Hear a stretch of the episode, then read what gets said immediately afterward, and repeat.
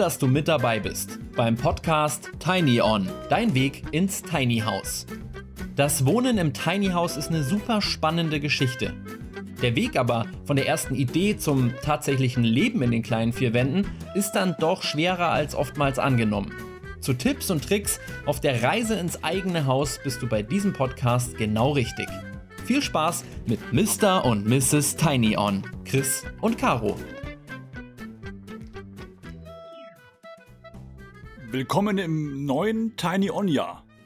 Ho, ho, ho ist jetzt eigentlich schon wieder vorbei, ne? Also, gut, gesundes Neues im 2024. Ho, ho, ho im Januar. Das höre ich auch zum ersten Mal. Schön, dass du mit dabei bist in einer neuen Folge des Tiny On Podcast ähm, im, im neuen Jahr, wie schon erwähnt. Ähm, wir nehmen dich mit heute auf eine ja, Mischung aus Rückblick, Erfahrungswert und Status quo. Was wir aber auch gemacht haben, wir haben in Facebook euch gefragt, die ganze Tiny On Community, welche Themen euch mal grundsätzlich in diesem Jahr interessieren im Podcast. Und oh Wunder, es hat gewonnen das Thema Grundstückssuche. 42% Grundstückssuche, gefolgt von 23% Minimalismus und bewusste Reduzierung als ein Thema. Und danach kommt dann mit 12% Grundstückstypen und Lebensformen und 10% die Tiny House Herstellersuche. Vielen Dank für sehr viel Feedback und das werden wir auch entsprechend berücksichtigen bei der Planung. Oder, oder hattest du anders vor, Caro? Nee, ich habe nur gerade äh, an ein Gespräch gedacht, was wir äh, in der letzten Zeit geführt haben, wo dann jemand gesagt hat, oh, nicht schon wieder Grundstück. Ja, ich glaube, das ist äh, tatsächlich ein heißes Thema. Schöne Grüße an meine Eltern. Wir werden auch euer Feedback zu Herzen nehmen, weil meine Eltern haben alle 40 bisherigen oder 41, haben wir 40, 41? Das müssen wir nochmal selber nachschauen. Alle, alle Folgen, alle Folgen bisher äh, angehört und ähm, wir gucken mal jetzt. Also, folgendes. Äh, wie schaut es bei uns aus? Es ist eine ganz spannende Situation, äh, in der wir gerade den Podcast aufnehmen, die vielleicht auch mal später eine eigene Folge bekommt. Ähm, wollen wir etwas andeuten, oder? Ach, ich glaube, äh, wir reden einfach los. Was wir auf jeden Fall gesammelt haben, ist die erste Minusgrad-Erfahrung, jetzt auch im zweistelligen Bereich im Tiny House. Und sag mal, ich kann sagen, Heizkonzept, Fußbodenheizung mit der Option, ein Klimasplitgerät zuzuschalten, geht mal so ganz grundsätzlich auf. Also es geht auf jeden Fall grundsätzlich auf. Wir hatten tatsächlich die letzten Tage einen Nordostwind, der war so eisig und der ist leider immer noch da, obwohl wir heute glücklicherweise mal die Sonne zu Besuch haben. Aber das war schon herausfordernd, äh, weil wir natürlich auch, wenn du das Haus kennst, wir haben sehr, sehr viele Fenster. Also vielleicht ein bisschen viel Fenster, ähm, aber wir mögen es hell und äh, tagsüber brauchen wir wirklich sehr wenig auch dieses äh, künstliche Licht. Wir leben vom Tageslicht. Äh, aber natürlich die Fenster, die Fensterfront ähm, bringt halt ein Stück weit Kälte mit. Deswegen, ja, mal sehen, äh, ob es bei uns noch eine Optimierung gibt. Apropos Fenster, ich habe sie gezählt, ne? Zehn Fenster. Also zehn Fenster inklusive der Eingangstür und auch dem äh, der Ziehharmonika Fensterfront, ähm, die wir haben im, im Cube und auch der Fensterfront im Bad. Wenn man die alle, glaube ich, separat betrachten würde, weil das gerade das Badfenster ist ja nochmal geteilt in verschiedene Elemente, wären es vielleicht noch mehr. Es ist auf 42 Quadratmeter Wohnfläche recht viel Fenster. Ob wir das immer wieder so machen würden, ich bin nicht ganz sicher. Also gerade im, im Anbauwürfel ist dann doch viel Fenster. Ja, und dann denke ich mir aber, ich bin ja keine Architektin. Ich komme ja nicht aus dem Baugewerbe und ähm, vielleicht wäre das tatsächlich ein Thema gewesen im Sinne der Beratung, ne, mal in gewissen Moment ähm, innezuhalten und zu sagen, seid ihr sicher, dass ihr so viel Fenster wollt? Vor allem glaube ich auch dieses, wenn die Fenster gegenüber liegen, äh, ergibt sich einfach ein automatischer Zug, gerade wenn dann auch der Wind weht. Ja, also ich glaube, es hat wie immer Vor- und Nachteile im Leben. Und wer viele Fenster hat, hat äh, andere Themen. Aber trotzdem, die Helligkeit genieße ich extrem. Ja, Zug. Ich glaube auch vor allem zum Teil gefühlter Zug. Inzwischen, es zieht Wind durchs Haus und es fühlt sich an, als würde durchs, äh, Wind durchs Haus ziehen. Das ist ein Unterschied, finde ich.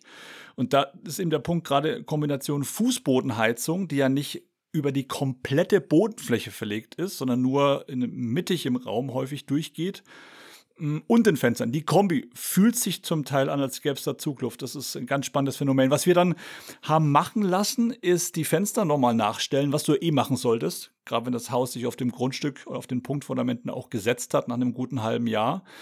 Und da ist der Anpressdruck ähm, eingestellt worden bei den Fenstern.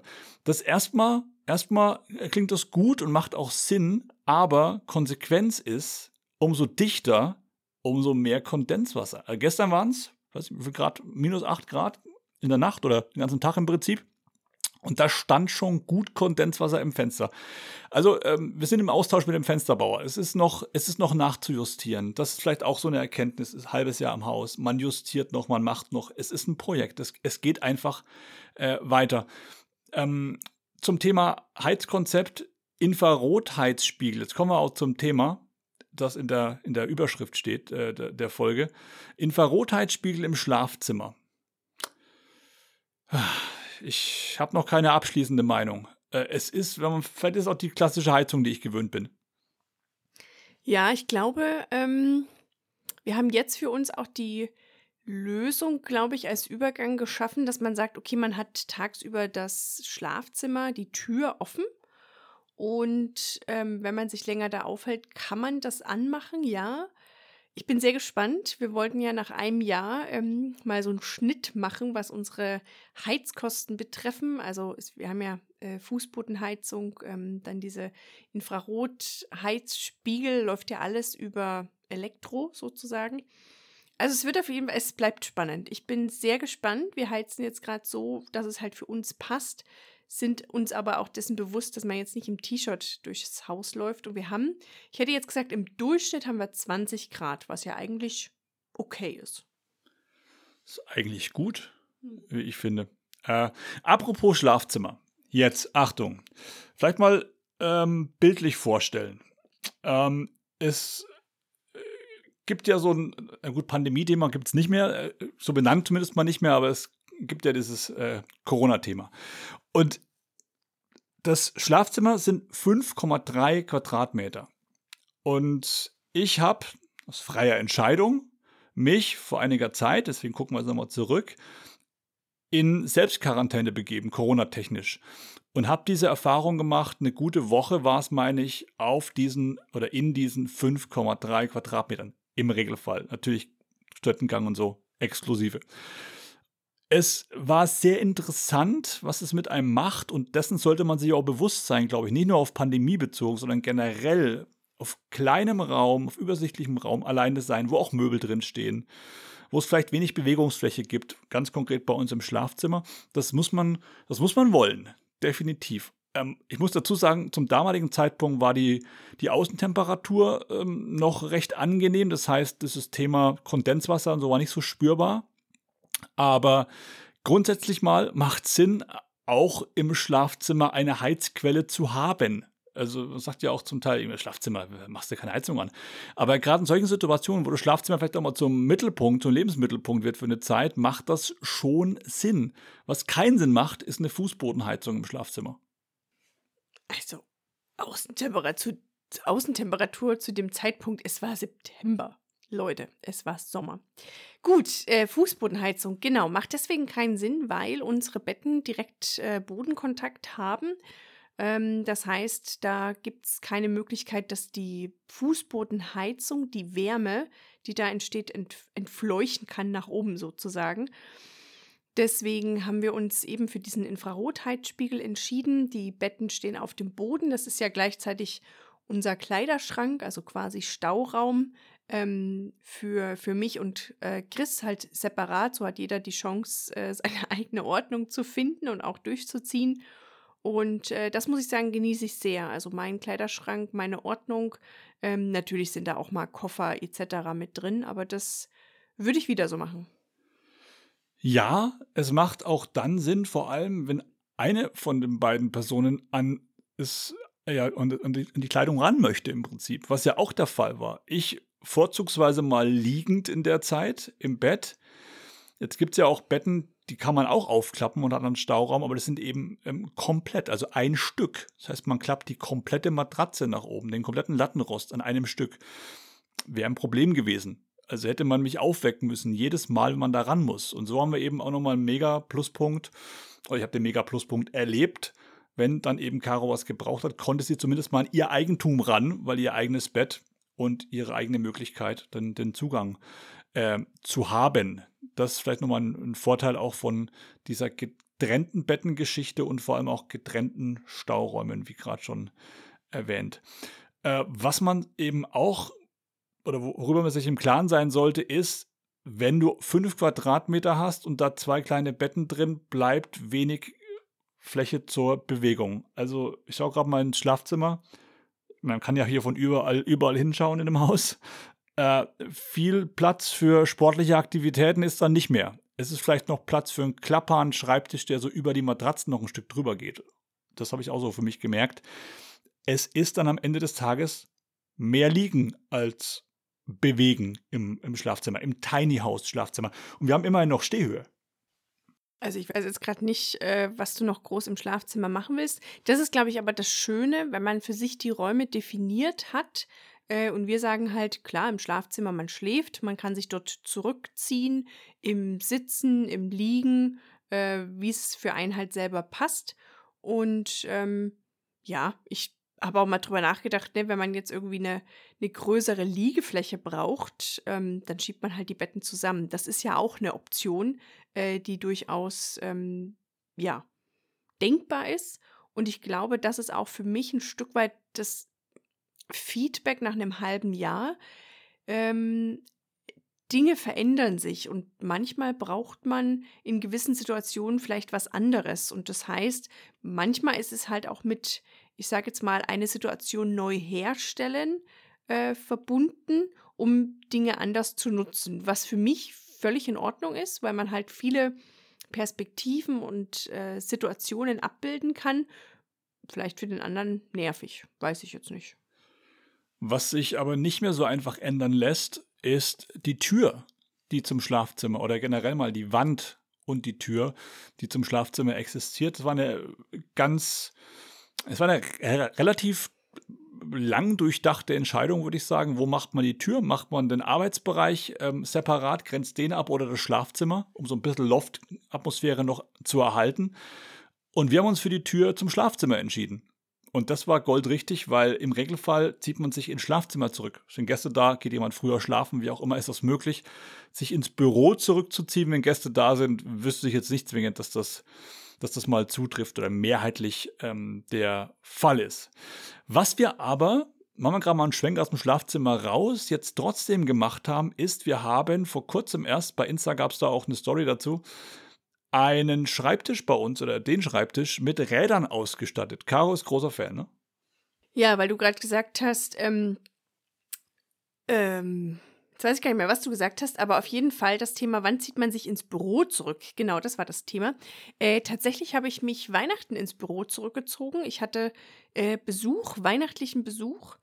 Und äh, wir brauchten quasi noch eine Schlafmöglichkeit und die habe ich dann im Arbeitsbereich gefunden.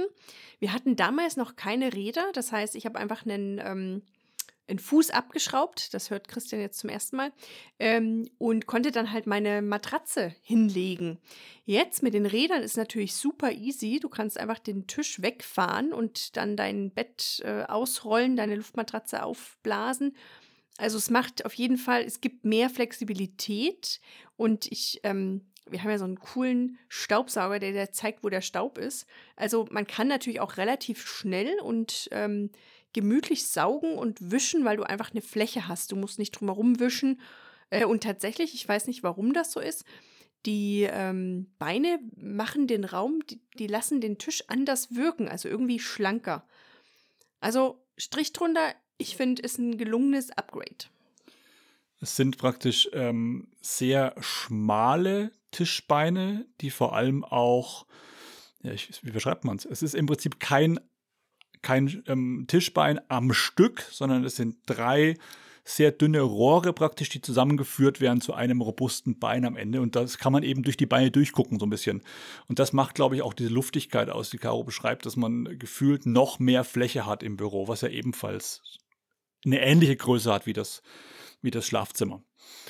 Ja, das war nochmal ein Up äh, Upgrade vor, vor kurzem und ähm, perspektivisch, sag niemals nie, haben wir uns ja immer auch die Option offen gelassen, dass man irgendwann vielleicht mal diesen Anbauwürfel, der momentan ja auch offen ist, im Prinzip ja noch mit einer Schiebetür versieht, um dann den Raum zum einen mal optisch, akustisch abriegeln zu können und zum anderen eben auch damit eine gewisse Privatsphäre schafft, vielleicht als Gästezimmer, wie auch immer.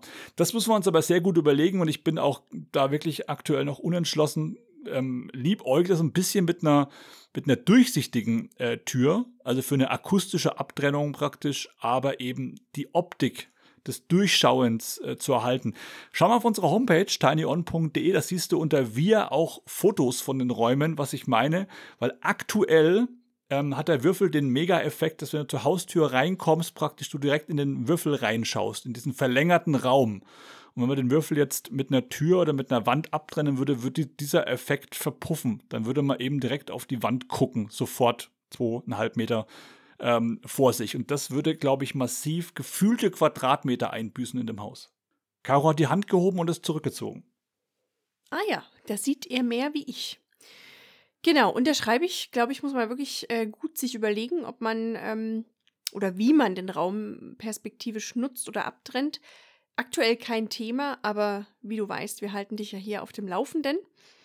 Mm, apropos Laufenden, was machst du eigentlich vom 19. bis zum 21. Januar? Warte mal, warte mal, warte mal, bevor wir jetzt vorpreschen. Äh, vielleicht um mal ganz kurz ein bisschen äh, Blick nach vorn zu werfen, vielleicht gibt es demnächst ja Bedarf, dass unser kommender Hund oder die Hündin sagt, bitte mehr Privatsphäre. Weißt du's? Wuff. Okay, gut. Das war kein Einspieler, das war gerade, das ist gerade Caro rausgerutscht. Äh, ja, also da wird es auch, es gibt Bewegungen bei uns im Tiny House und es wird auch dazu mit Sicherheit perspektivisch eine, eine Folge kommen. Jetzt gucken wir nach vorne, jetzt gucken wir nach vorne. Wann? Äh, Richtung Ende Januar. Naja, meine Frage war ja, äh, was machst du vom 19. bis zum 21. Januar? Also ich weiß, was ich mache, ich bin in Bremen. Jawohl, da ist nämlich die Hansebau. Wir waren jetzt recht aktiv die letzten Tage auf Insta, haben äh, Lives gemacht, ähm, einmal mit Navallo und einmal mit ähm, Hansebau direkt. Und wir freuen uns, wir sind äh, voller Vorfreude. Hansebau ist, ähm, ja, wie es der Name schon sagt, eine Baumesse. Und wir dürfen in dem sogenannten Tiny Village auf der Bühne stehen. Dreimal pro Tag. Und was gibt's noch zu hören oder zu sehen? Ja, äh, grundsätzlich mal ist es so, dass wir, dass wir einen Vortrag haben, da geht es mal generell um das Thema Leben im Tiny House.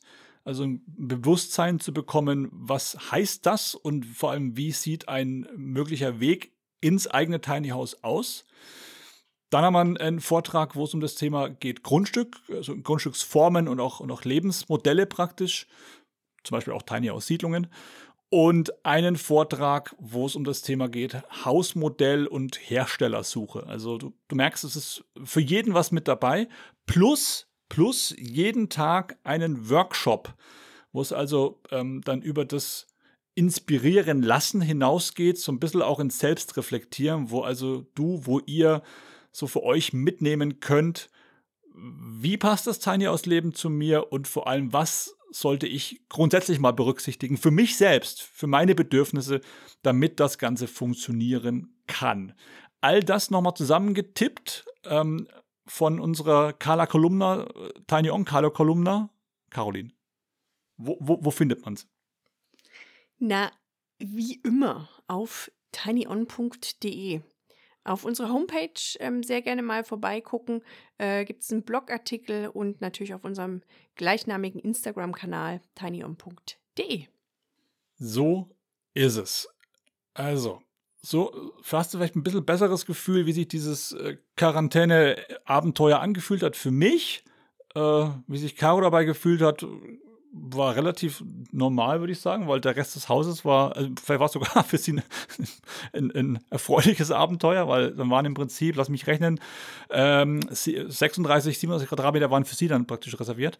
Aber äh, nur mal so als, als Gefühl, wie sich dann tatsächlich äh, Tiny Tiny Living anfühlt und was es vielleicht auch zu berücksichtigen gilt, wenn es um das Thema Privatsphäre und Rückzugsort im Mini-Haus geht. Dann, dann hätten wir es. Ja, denke ich auch. Die letzten Worte sind immer meine, wie du weißt. Und ähm, ich verabschiede mich und sage beste Grüße und Tiny On. Das war die heutige Tiny On-Folge. Und jetzt bekommst du noch ein Gefühl, wie leicht sich das Leben im Tiny House anfühlt. Alles Gute für deinen ganz persönlichen Weg ins Tiny House.